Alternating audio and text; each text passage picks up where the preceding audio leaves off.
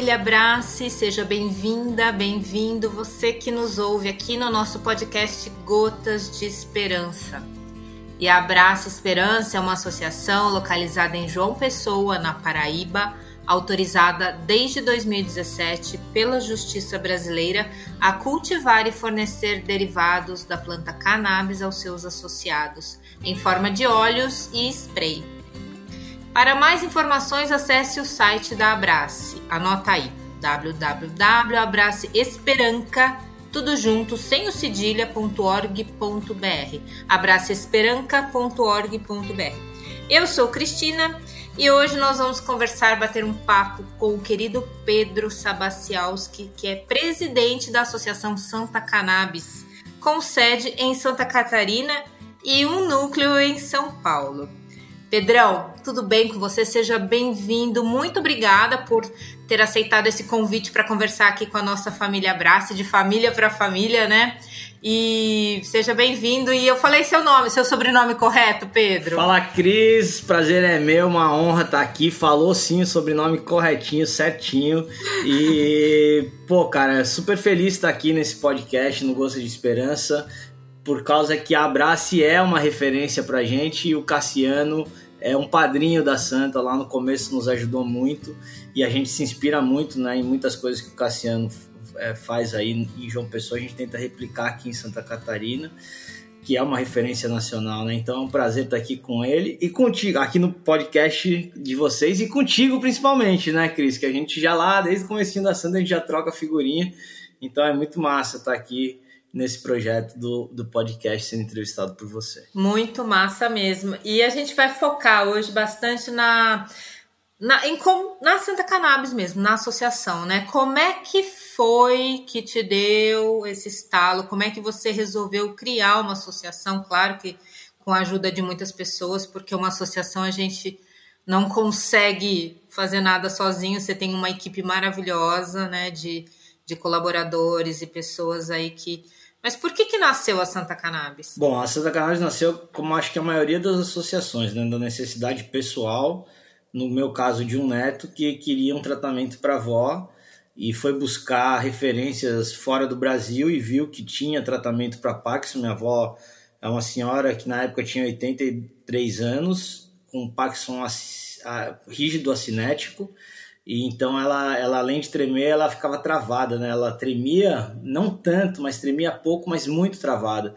E aí a gente viu que isso, que esse tratamento poderia, né? O tratamento com cannabis poderia ser bom para ela. E a gente resolveu é, tentar. E a gente conseguiu o primeiro óleo via Abracan, de Fortaleza, do Thomas, do Thomas Dieter.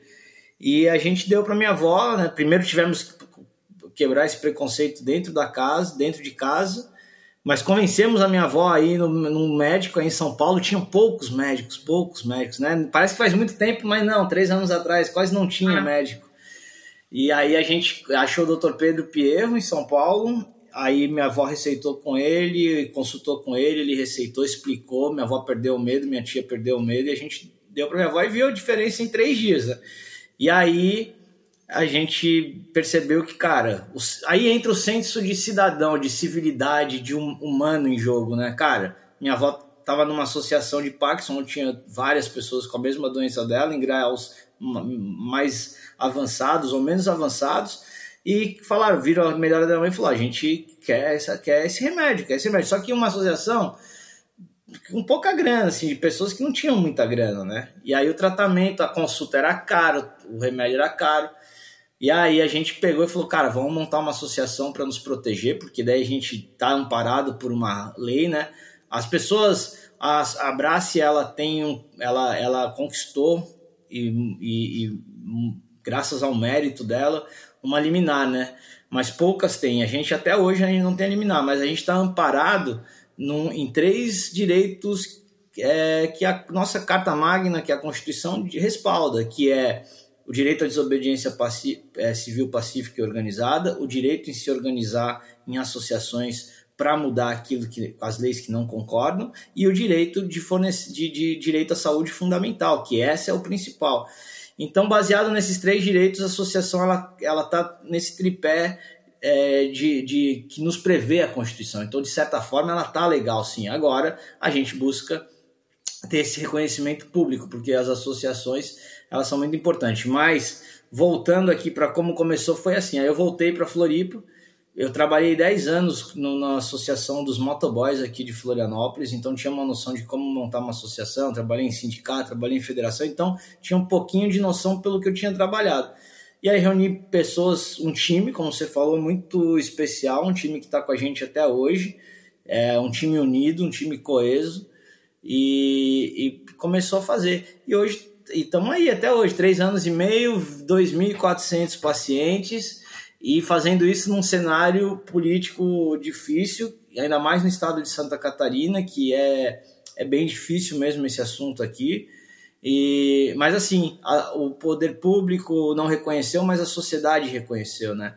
Talvez o, a gente não tenha lei, mas a opinião pública reconheceu, os pacientes reconhecem, e para isso o que importa para a gente são os pacientes. Os pacientes reconhecem a gente, dão legitimidade para a gente, estão sendo é, tratados e tendo resultado, é isso que importa. O resto tudo é discussão burocrática que a gente vai ter que lutar, porque a gente, por, por uma falta de lei que regulamente uma coisa que já é banal em muitos lugares do mundo. Né? Isso, perfeito. Ia entrar nesse assunto agora contigo, que você é um cara que acompanha a discussão, acompanha o cenário é, legislativo e, e, político sobre essa a questão da regulamentação ou da falta dela, né? Eu acho que hoje a gente tem que falar isso. A falta de regulamentação é, é impressionante, né? Como a gente está patinando em termos humanos e, e, e de saúde pública por uma questão que já foi mais do que provada. Né? A gente sabe que o álcool é muito mais prejudicial para a saúde, o álcool e o tabaco, muito mais prejudicial para a saúde do que a planta de nome cannabis ou maconha. E a gente ainda continua com esse discurso. Né? É muito difícil vencer um preconceito e uma é, não é fake news. O que, que é uma, uma história que a gente fala sempre, é uma verdade, que gente, uma mentira que a gente fala sempre e ela acaba se tornando uma verdade. Que é todo esse preconceito que vem dos Estados Unidos em torno da erva, né? Por uma questão racial. E a gente ainda tá nisso. O problema, eu acho, esse, esse problema ele é bem profundo, porque existe aí uma dicotomia de uma inversão de valores total, né? É o mesmo nos Estados Unidos. Primeiro, vamos lá. Os Estados Unidos te, tinha interesses cap, capitalistas quando proibiu e agora tem interesses capitalistas para liberar. E, então, quer dizer, ele quer ganhar na proibição ou na legalização, ele quer ganhar e, ele, e, e isso é, é uma, muito agressivo às vezes, porque não leva em consideração a, a, a, compensação social, por exemplo, né, das pessoas que nesse ano que eles apoiaram a proibição, muita gente foi presa, muita gente morreu nos Estados Unidos mesmo, muita gente está presa até hoje. E mais, os Estados Unidos tem uma vantagem, que é o, o, cada estado ter o seu poder de legalizar ou não. Então isso dá margem para um legalizar e ver as melhorias e o outro querer e outro querer, coisa que a gente não tem no, no Brasil. Né? Esse é um fato. Outro fato para quem é brasileiro a gente vê, por exemplo, o Snoop Dogg é, fumando a melhor erva, que é um negro popular reconhecido, e aqui no Brasil a gente tem negros impopulares, digamos assim, nos guetos, morrendo por causa da mesma planta, sendo que a gente está no mundo globalizado. Então não há mais justificativo para a gente não discutir cannabis em âmbito medicinal, industrial e de uso adulto porque ela não é proibida, ela está aí. Se ela fosse proibida, se nunca ninguém tivesse fumado nesse país, a discussão era diferente. Agora não, muita gente fuma, muitos profissionais liberais fumam, usam a cannabis de todos os setores profissionais. Quem nunca conviveu, quem nunca fumou tem um parente que fuma, quem nunca fumou tem um amigo, teve um amigo na faculdade que fumava. Então quer dizer, é a gente é apoiar uma lei velha que tinha seus interesses capitais em, em prol de, de uma matança generalizada e um controle social que é feito em cima dessa justificativa de proibir as drogas. Isso é uma questão. Né? A questão da, da cannabis ela é muito ampla. Né? Não dá para a gente falar só de medicinal enquanto tiver gente morrendo no, na favela. Mas, ao mesmo tempo, eu, eu acho que o Brasil, por incrível que pareça, Cris, a gente é muito atrasado, mas o, o atraso do Brasil deu para a gente uma vantagem, que são as associações.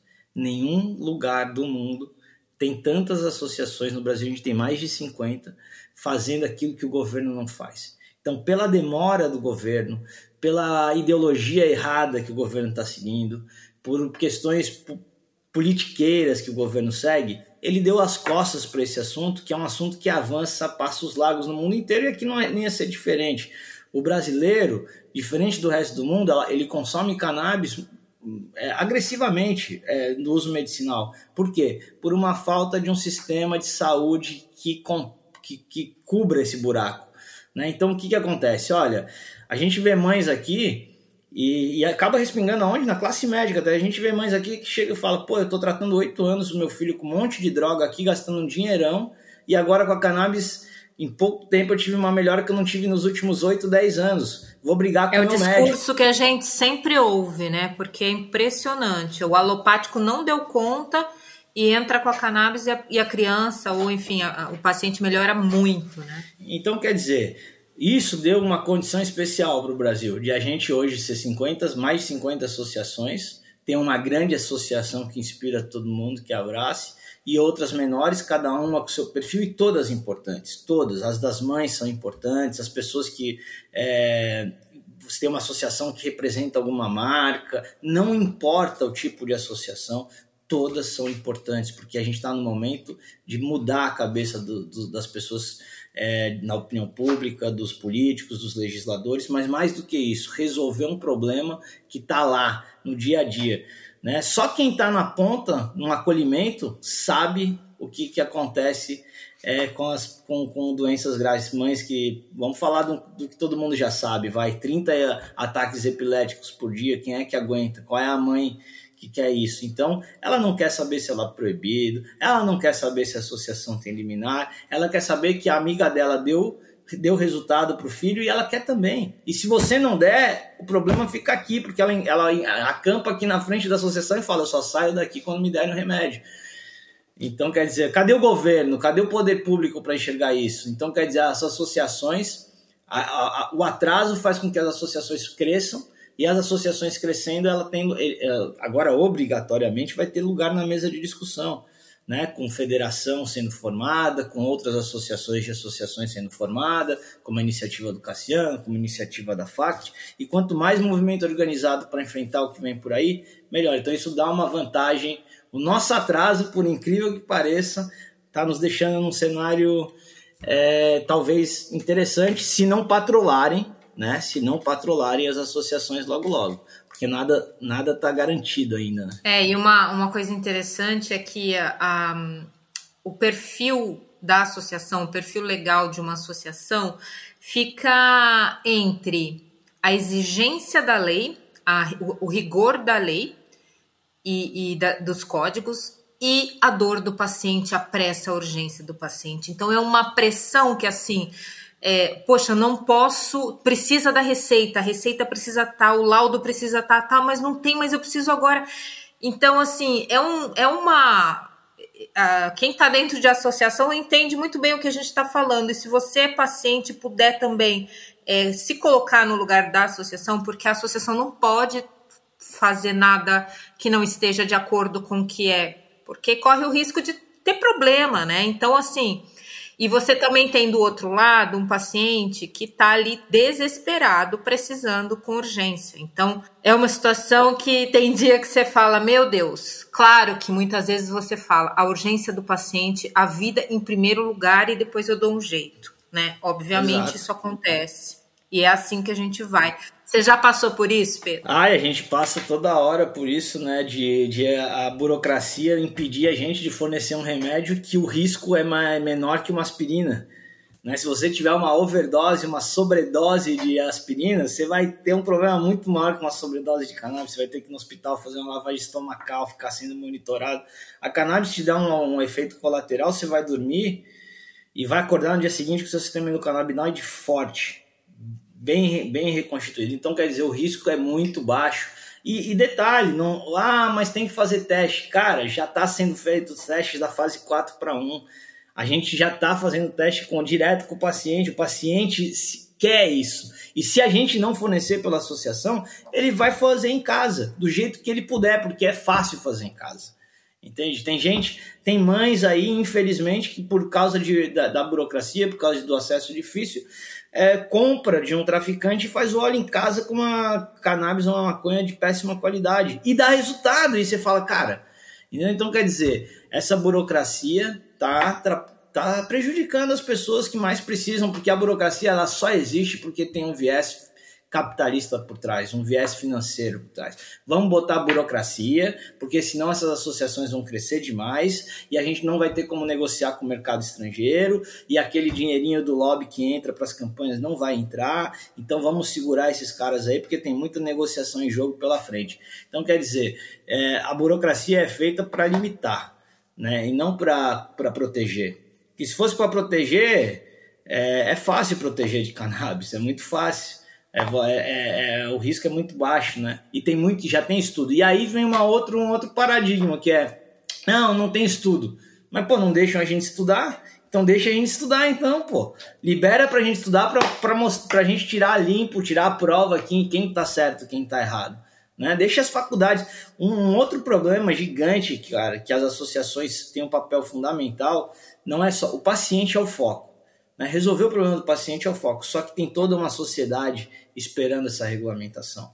Ah, você vê, você tem profissionais que vêm, da, vêm do agrônomo, vêm do, do biólogo, é, bioquímico, químico, farmacêutico, médico, assistente social, advogado, jornalista. Então você tem é, uma, uma série de profissões envolvidas que não tem aonde trabalhar com esse mercado porque não tem regulamentação com medo de ter um, um problema, né? Como é que um, um agrônomo vai, plant, vai fazer é, pesquisa com cannabis se ele não pode plantar? Né? Como é que o farmacêutico vai fazer pesquisa com cannabis se não pode extrair? Né? Então, quer dizer, e aí você tem uma sociedade inteira que vai aonde buscar ajuda? Na associação. Por quê? Porque ele vê o colega dele, é, vamos supor, eu sou um agrônomo formado e quero trabalhar com cannabis, não posso. Aí ele vê um colega dele da mesma faixa etária com ele, amigo dele lá da Argentina, do Uruguai e do Paraguai, bombando na cannabis.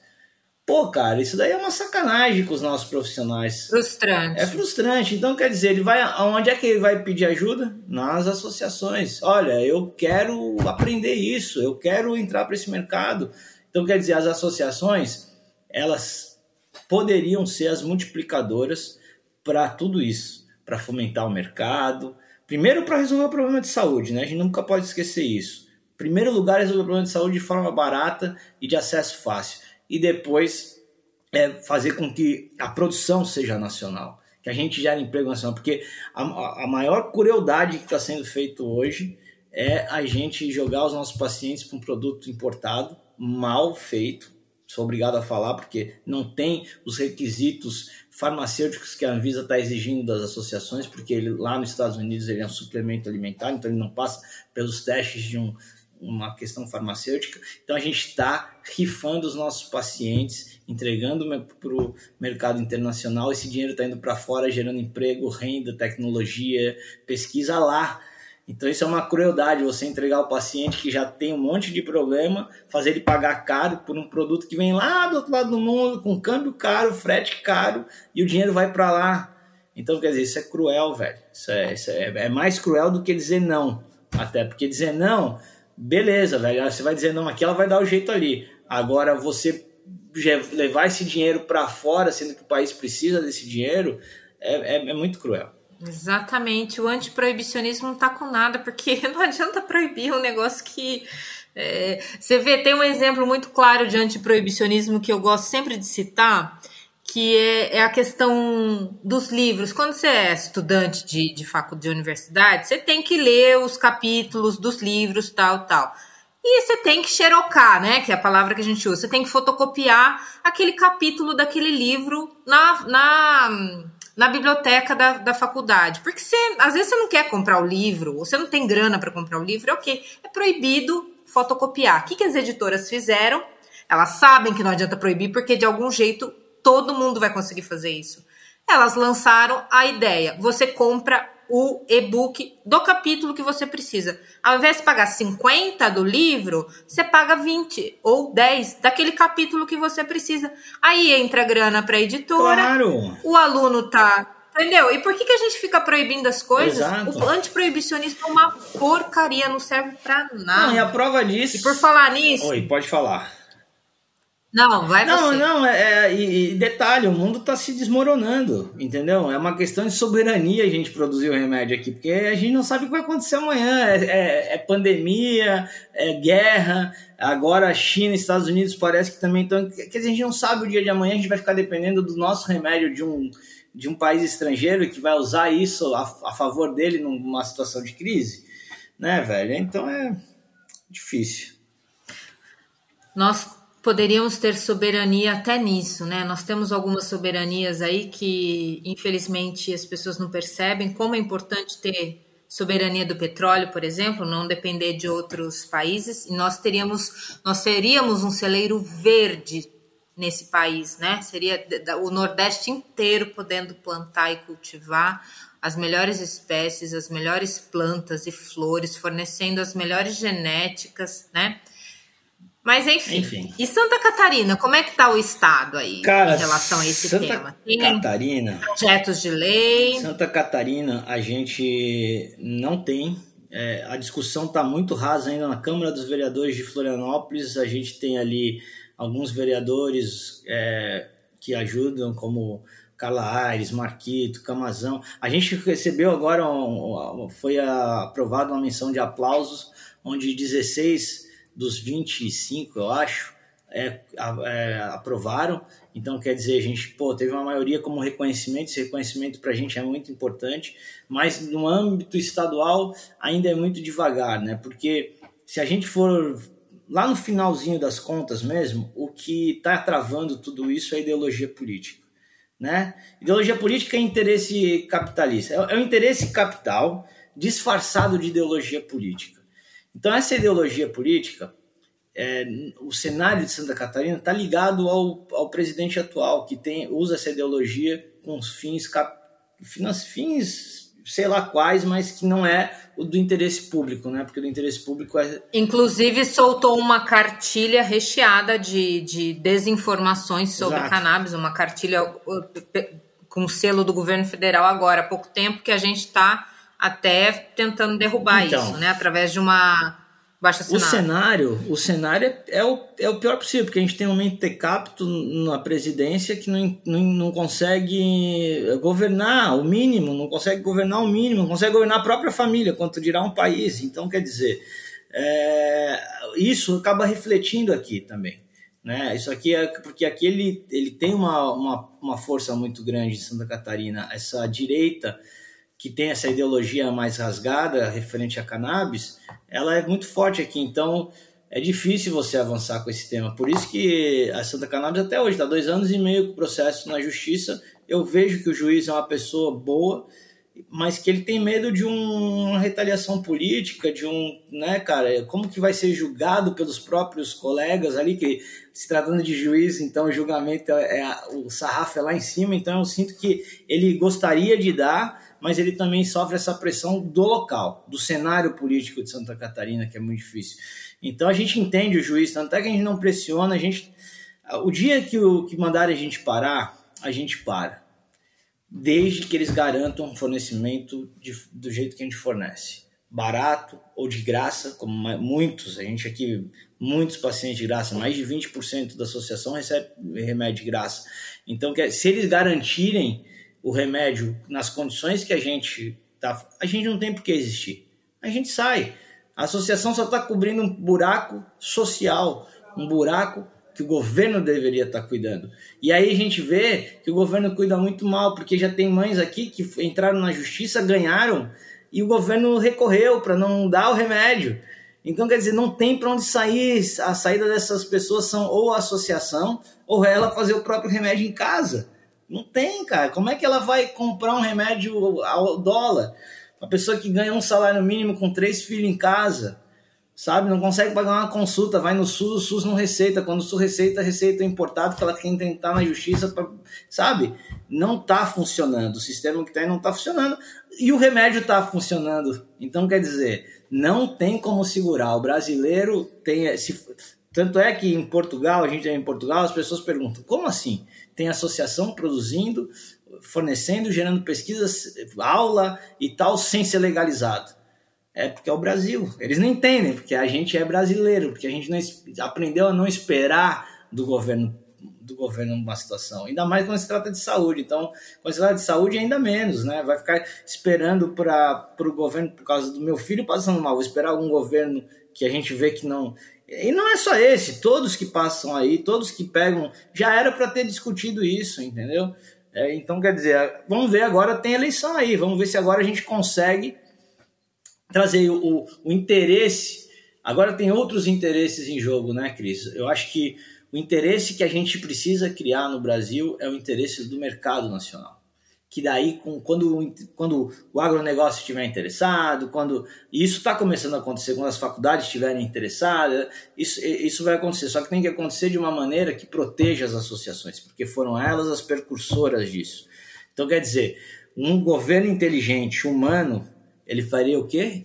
Inteligente e humano, humano e inteligente, porque não basta ser humano, tem que ser inteligente, porque olha só a riqueza que são as associações. Imagina se pegar essas 50 associações espalhadas pelo Brasil, ouvir elas, entender elas, proteger elas, fomentar e treinar, pronto. Você já tem um mercado nacional pronto. Ah, mas e a indústria que vem de fora? Criar uma linha de crédito, talvez. Criar uma linha né? de crédito, fomenta e gera pesquisa. Ah, mas tem o mercado nacional que quer entrar. Tudo bem, pode entrar. Então vamos ter o mercado. O, o mercado internacional entra e ele vai fornecer um produto de prateleira nas farmácias e tal. Quem quiser vai lá e compra. Só que as associações podem começar a fornecer um remédio personalizado para a região que ela está inserida, gerando emprego e renda na região, gerando movimentação financeira, gerando pesquisa com as universidades locais, formando novos profissionais.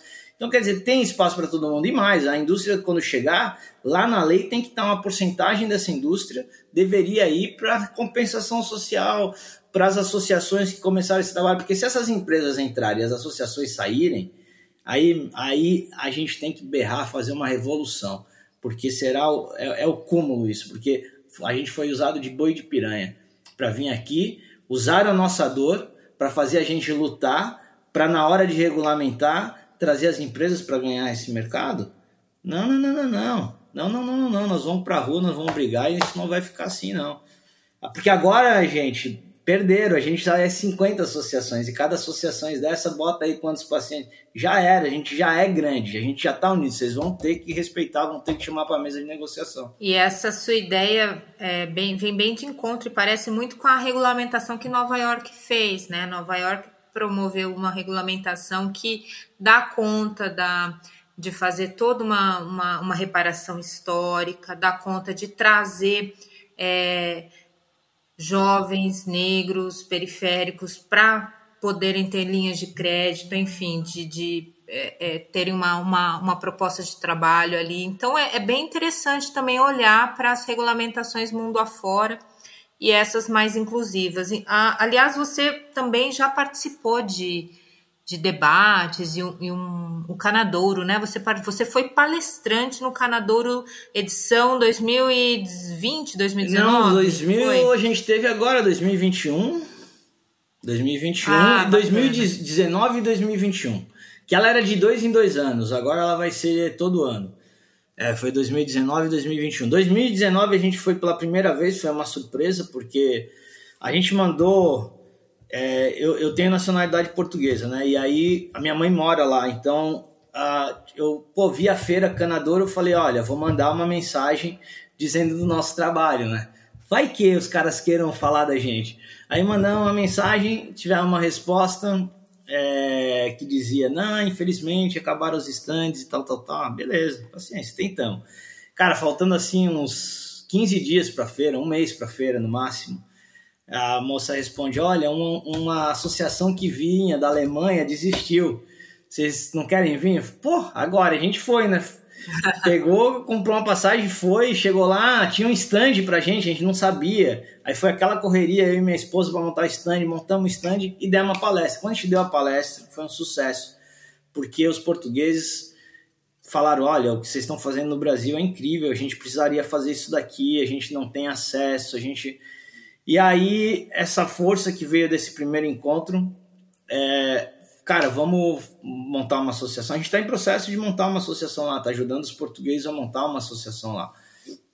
E, e aí, no segundo ano, ano passado, o João da Canadouro, é, junto com o Alberto, que são os sócios da Canadouro, me ligou e falou: Pedro, a gente quer fazer aqui um dia só de palestra de, de, do, de Brasil, do Brasil, do que vocês estão fazendo no Brasil. Consegue vir novamente trazer alguns amigos? Falei, claro, pô. Aí eu levei o doutor Pedro Pierro, levei a Cecília Galício, da Reforma, e o Murilo Chaves, que da Brace, que na época acho que ainda era da Brace, não sei, mas ele foi todo esse grupo para lá, e aí começou essa. estigou os portugueses a montarem uma associação lá. E tá saindo. Saiu uma de uma mãe agora lá. Então é legal a gente fazer essa. mostrar que essa colonização canábica é a reversa, né? De, de ver de eles, sei lá, ajudar de alguma maneira um país que colonizou a gente é legal. Ser exemplo de alguma maneira é legal. É muito bom, dá uma autoestima cidadã, é, fala, né? Pô, estamos no caminho certo, então, se tem um reconhecimento ah. externo, olha o síndrome de vira-lata aí. É, mas tá bom. Ô Pedro, e como que é o acolhimento da Santa Cannabis, assim, para o paciente que, que, que, quer chegar na Santa Cannabis? Qual é a proposta que a Santa Cannabis oferece de tratamento aos pacientes que chegam? A Santa Cannabis ela faz um acolhimento de todas as necessidades, não só do óleo. Né? Então, se a pessoa precisa do óleo, a gente faz o acolhimento, um acolhimento humano. Né? Eu acho que o grande diferencial das associações, porque que as associações estão crescendo, é justamente o acolhimento. Um acolhimento que ouve o paciente, que entende o paciente, que não trata o paciente como um número, né? E sim como uma pessoa que está veio ali buscar ajuda. Ah, o acolhimento é, segue o, o, rito normal para a segurança da associação, então você tem que se cadastrar, você tem que se associar, você tem que assinar um termo, você tem que apresentar a receita para depois sim receber o remédio e ter o acompanhamento médico para ver se está tendo resultado. Tudo isso conforme a gente tem que fazer para mostrar a segurança para o paciente, para o médico parceiro, para a Anvisa e para todo mundo que apoia, né? E proteger as receita e laudo, receita né, e laudo, receita e laudo para proteger o, o time também, as pessoas que estão aqui se dedicando. Né? Então a gente tem que fazer da forma certa, né? E, e aí, mas não só para óleo, as pessoas que chegam aqui, ah, mas eu quero uh, plantar em casa. Tudo bem, a gente vai, então você vai plantar. Tem, tem o curso de plantio e extração, tem aqui um advogado que pode te ajudar e aconselhar para prestar serviço jurídico. Ah, mas eu quero um importado. Tudo bem, a gente tem uma empresa parceira que, que tem importado e vai fornecer. Porque nem sempre a gente tem o produto que é o que o paciente quer. Ah, mas eu quero um pump gel. Pô, a Santa Cannabis não chegou nesse modelo de, fazer, de, de ter pump gel. A gente é uma associação pequena ainda. Tem um laboratório, mas é, não, não sabe fazer pump gel ainda. Então, cara, eu não vou deixar o paciente precisando. Ah, eu quero o creme XYZ para minha psoríase. Eu não tenho aqui, mas tem esse parceiro aqui que tem. A ideia do nosso acolhimento é o seguinte: ninguém sai de mão vazia. Ninguém sai sem resposta. Todo mundo sai atendido. E se a gente não puder atender, a gente vai passar a informação de quem pode. Né? Nunca dizer não para o paciente. Aqui é um lugar de, de apoio, de acolhimento mesmo, do paciente e de quem chega. A gente é uma associação aberta a conversar com todo mundo, Cris. O princípio da associação aqui, a gente teve já vários embates políticos, porque tem gente de direita, tem gente de esquerda, e nas primeiras brigas eu, como presidente, bati na mesa e falei: não, a gente não tem, a gente não tem olho, não tem filtro. A gente não tem filtro. Se chegou aqui é de direita, se chegou aqui é de esquerda, se chegou aqui é, é feminista ou é machista, não importa a gente vai fornecer. Se for, a gente, a gente não interessa o que, que a pessoa é, interessa o problema que ela tem, como resolver o problema. Então a gente fala com todo mundo, a gente já apanhou muito por essa postura, mas a gente conversa com o ativismo, sim, conversa com as empresas, sim, conversa com vereador e deputado aqui de Santa Catarina que é de direita, sim, conversa de esquerda, sim, conversa com todo mundo. A gente é uma associação aberta. Chegou aqui para conversar, vai ser bem recebido. Se vier em paz, vai ser bem recebido. Se vier para ajudar, vai ser bem recebido, independente de qualquer julgamento que, que a sociedade pode ter com essa pessoa. Chegou com um projeto embaixo do braço, ah, sou aluno de agronomia, queria, vamos fazer, entra, entra. Eu acho que agora é, é a hora de trazer todo mundo que pensa igual a gente para mudar, né, converter as pessoas, né? evangelizar, evangelizar, como diz o Leandro da AMA, evangelizar a galera. Ai, Leandro, querido. querido ele falou, gente fina. é. E, bom, Pedro, a gente está aqui ó, chegando no final Beleza, já da nossa. Falo pra caramba. Da né, nossa gravação. Não, mas a ideia é essa, né? Imagina, se eu, se eu, se eu convidar alguém que não fale para um podcast, eu não tenho, não tenho material para oferecer para os ouvintes. Não, foi ótimo, mas eu queria que você deixasse seu, sua mensagem final, seu recado enfim, a palavra é sua. Não, minha mensagem final era pedir para todas as pessoas que ouvem o podcast apoiarem as associações, porque as associações elas precisam ser reconhecidas, já que elas não são reconhecidas pelo ente público, que seja reconhecida pela sociedade, porque as associações são um patrimônio social do Brasil. E como patrimônio social do Brasil, elas devem ser protegidas, fomentadas, incentivadas, né? Então, é o que eu peço é esse apoio, apoio às associações, apoio a essa luta, é, e não deixar com que o mercado mate a gente. A minha maior preocupação é, enquanto a gente não tiver uma lei garantindo as associações, a gente tem que estar preocupado. Quando tiver uma lei protegendo as associações, a gente tem que estar preocupado, porque senão as associações são, aqui, são o, o, o fiel da balança para que, as, que, a, que a, a fornecimento de cannabis para as pessoas que não têm condição exista sabe? Senão não vai existir, só vai ter para quem pode pagar, como já tem.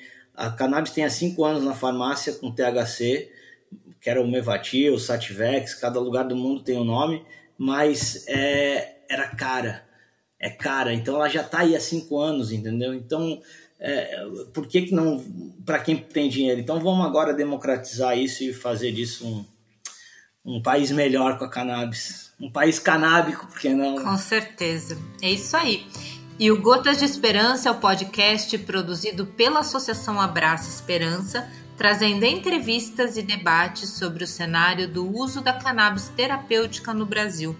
Toda semana, um novo episódio no nosso canal no Spotify. Te espero na próxima semana. Até mais, um abraço.